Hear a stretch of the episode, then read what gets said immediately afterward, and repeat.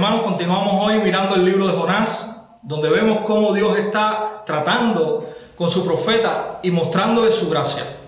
Usted puede detener este video por un instante y leer el versículo 17 y todo el capítulo 2. El verso 17 se encuentra originalmente como parte de la narración que encontramos en el capítulo 2. Tenemos a un profeta que ha recibido una encomienda de ir a Nínive, una gran ciudad llena de maldad, a predicar su destrucción, producto de su pecado. Este profeta, al contrario de todos los demás que vemos en la Biblia, toma sus cosas, paga su pasaje y se zarpa huyendo 180 grados contrario al lugar que el Señor le había ordenado. Vemos cómo Dios frustra los planes de Jonás. Este es echado del barco y nos dice el versículo 17 del capítulo 1 que Dios envió un gran pez que se tragase a Jonás.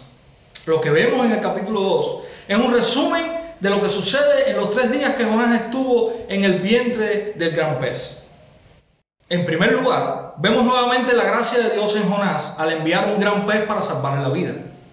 Dios extiende misericordia a Jonás y es tragado por el pez. Este pez, cumpliendo los planes soberanos de Dios, es muestra de la misericordia de Dios. La situación de Jonás era desesperante, pero Dios una vez más extiende su misericordia. Esta es una de las historias que más se cuestiona en cuanto a velocidad por los críticos bíblicos.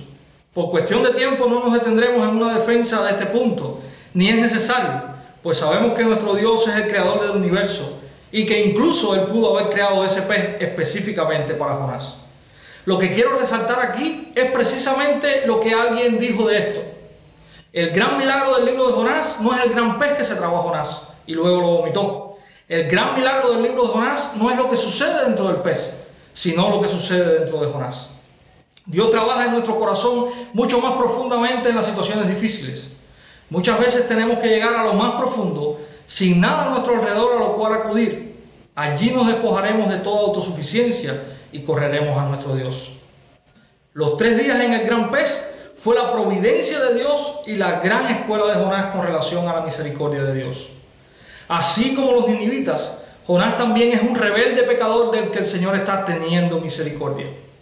Hermanos, esto es verdad en cada uno de nosotros. No hay nada diferente a los demás en nosotros por lo cual Dios nos haya mirado. Solo su misericordia es capaz de mirar a los pecadores y derramar gracia. Ahora que estamos en Cristo, seamos también nosotros extensión de la misericordia de Dios para aquellos que están como estábamos nosotros un día sin Dios. Él continúa hoy extendiendo sus misericordias a la Nínive a nuestro alrededor. No seamos desobedientes e inmisericordias como Jonás, seamos clementes y misericordiosos como Cristo. Jonás estuvo en el vientre del pez por tres días al intentar huir del mandato del Señor de ir a Nínive. El Señor Jesús estuvo en el corazón de la tierra tres días por su perfecta obediencia al Padre. Vemos en la oración de Jonás una falsa religiosidad y piedad. Este es el segundo punto que queremos exponer. No nos confundamos, esta es una oración hipócrita donde Jonás solo está autocompadeciendo cuando su condición es completamente su responsabilidad. No perdamos de vista que aún en los capítulos posteriores Jonás continúa en rebeldía. Las palabras de Jonás en su oración solo son un compendio de al menos 15 porciones de salmos que él conocía muy bien. Las palabras que debían salir de su boca no eran acerca del peligro que lo rodeaba, sino una confesión de su pecado. Veamos algunos detalles en la oración de Jonás. En el versículo 3, Jonás atribuye la culpa de que él esté en el fondo del mar a Dios, cuando realmente él fue quien le pidió a los marineros que le echaran al mar para que ellos pudieran salvarse. Cuando en el versículo 4 Jonás usa la frase, he sido expulsado delante de tus ojos, él usa un verbo pasivo, es decir, Jonás está diciendo literalmente que alguien o algo lo ha expulsado delante del Señor, cuando realmente él mismo es culpable. En el verso 7 Jonás dice que él fue quien se acordó de Dios, cuando realmente fue Dios quien se acordó de él. No hay un ápice de arrepentimiento en Jonás, solo autojustificación. Realmente es Dios quien está persiguiendo a Jonás en gracia.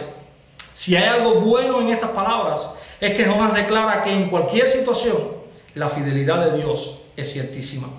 Hermanos, no usemos la Biblia para victimizarnos y alabar a un Dios con un corazón hipócrita. Recordemos también que ella nos amonesta y nos llama al arrepentimiento. Aun cuando Jonás hace declaraciones que pudiésemos llamar bíblicas, estas no reflejan el corazón de Jonás. Cuidémonos de estas cosas Necesitamos que no es toda nuestra teología nos lleve a la sumisión y a la obediencia a Dios. De lo contrario seremos hipócritas como Jonás o los fariseos. En último lugar vemos el final de este capítulo. Se nos narra que Jonás es vomitado por el pez en tierra firme. Hay dos cosas importantes que se nos muestran aquí. Una vez más la misericordia de Dios para con Jonás. Este termina siendo expulsado del pez. No muere allí y es expulsado en tierra firme. Dice la escritura que el pez vomitó a Jonás. Esta es una narración muy gráfica. No podemos dejar de mirar el mensaje que hay en esta frase. ¿Qué significa el vómito? ¿Por qué se usa esta palabra y no otra? Si hacemos un estudio en el Antiguo Testamento, el vómito tenía un significado. Veamos lo que nos dice Levítico capítulo 18 en los versos 24 al 28. No os contaminéis con ninguna de estas cosas, porque todas estas cosas se han contaminado las naciones que voy a echar de delante de vosotros porque esta tierra se ha corrompido, por tanto, he castigado su iniquidad sobre ella, y la tierra ha vomitado a sus moradores. Pero en cuanto a vosotros, guardaréis mis estatutos y mis juicios, y no haréis ninguna de estas abominaciones, ni el nativo ni el forastero que reside entre vosotros. Porque los hombres de esta tierra fueron antes de vosotros, han hecho todas estas abominaciones, y la tierra se ha contaminado. No sea que la tierra os vomite por haberla contaminado, como vomitó a las naciones que estuvo o estuvieron antes de vosotros. El vómito del pez muestra la reacción de Dios ante la oración hipócrita de Jonás. Nuestras oraciones de falsa piedad pueden producir esto en Dios. Recordemos todas las advertencias en la palabra contra estas oraciones que solo son muestras de nuestro orgullo y autosuficiencia. Recordemos cómo aquel fariseo oraba para él mismo y Dios no escuchó su falsa oración. El vómito demuestra la repulsión de Dios ante esta actitud. A pesar de esto, también vemos la misericordia. Jonás fue vomitado, pero en tierra firme, para tener una segunda oportunidad de obedecer. La disciplina del Señor para con los suyos tiene un objetivo marcado. Lo que el Señor busca es que los corazones sean transformados y vueltos a Él. Ese es su objetivo. Dios está formando en su pueblo corazones que dejen la rebeldía y aprendan la sumisión a su palabra. Él trabajará constantemente en nosotros con ese objetivo.